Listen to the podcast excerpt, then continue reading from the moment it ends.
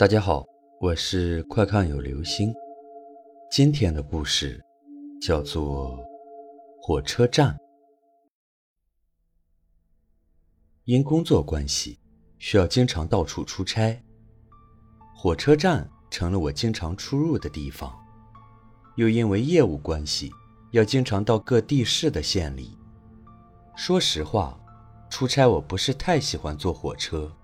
因为我觉得火车上有一股难闻的味道，受不了。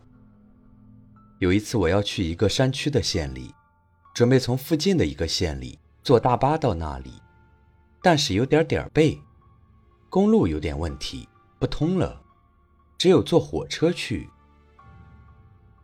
我傍晚去县里的车站买票，这是一个看起来年代很老的火车站，一看就有些年头了。我二话不说。先进去买票，只有晚上九点的和第二天下午的。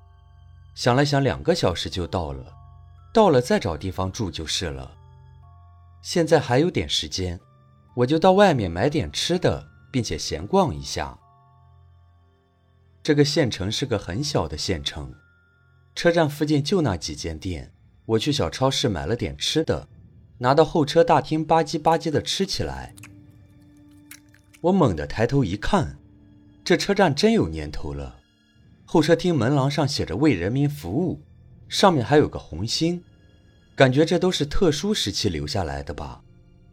候车厅里的座椅都是以前的那种黄色一排一排的三合板硬座，老式的那种大窗玻璃让这个候车厅显得很宽敞。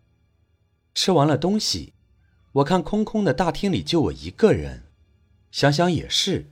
这里又不是主干道，哪有那么多人啊？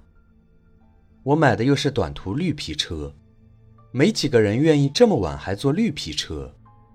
没紧急的事情，吃多了才坐晚上的。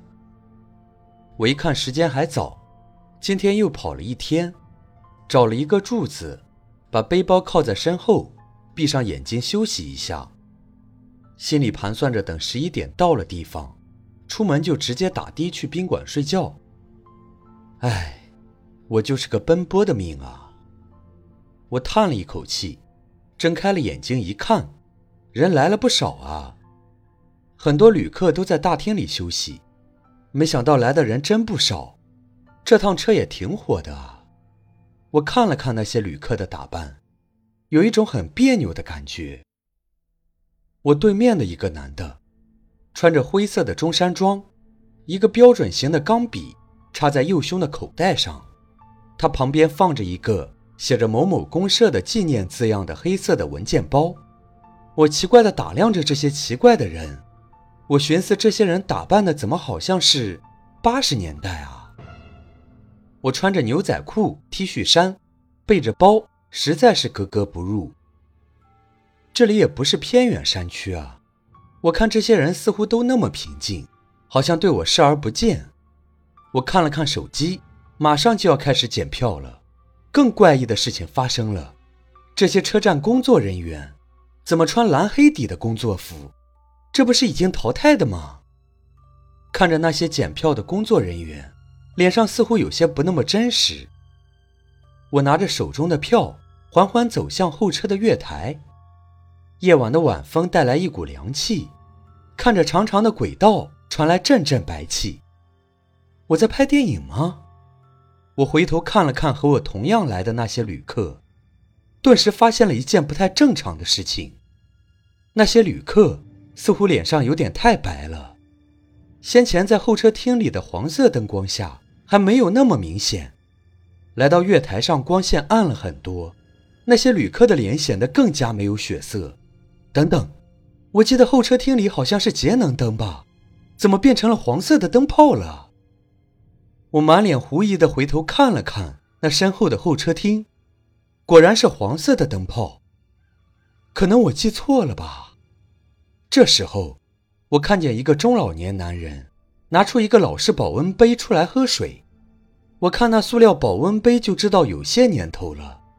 我又看到刚才那个坐在我对面的男人。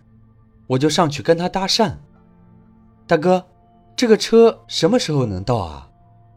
那大哥看了看手中的表，说要三个小时吧？三个小时啊？不是说两个小时吗？那卖票的骗我啊！我随口说了句。那大哥笑了笑，又看了看他的表。我经常坐的，都是三个小时。呵呵，没有那么快的。嗯，知道了。呵呵，我也笑着答了句。我注意了那个大哥的手表，上海牌的机械表，跟我爸的那个古董表一样。我小时候经常玩。这都多少年了，这大哥还有啊，厉害！我不禁觉得这个大哥真厉害。不一会儿，我熟悉的绿皮车缓缓地进站了。我不紧不慢地排在了队伍的后面，不经意间看了看地面，微弱的灯光照得我的影子显得那么孤单。猛的一个机灵闪过我的大脑，怎么可能呢？一排七八个人的队伍。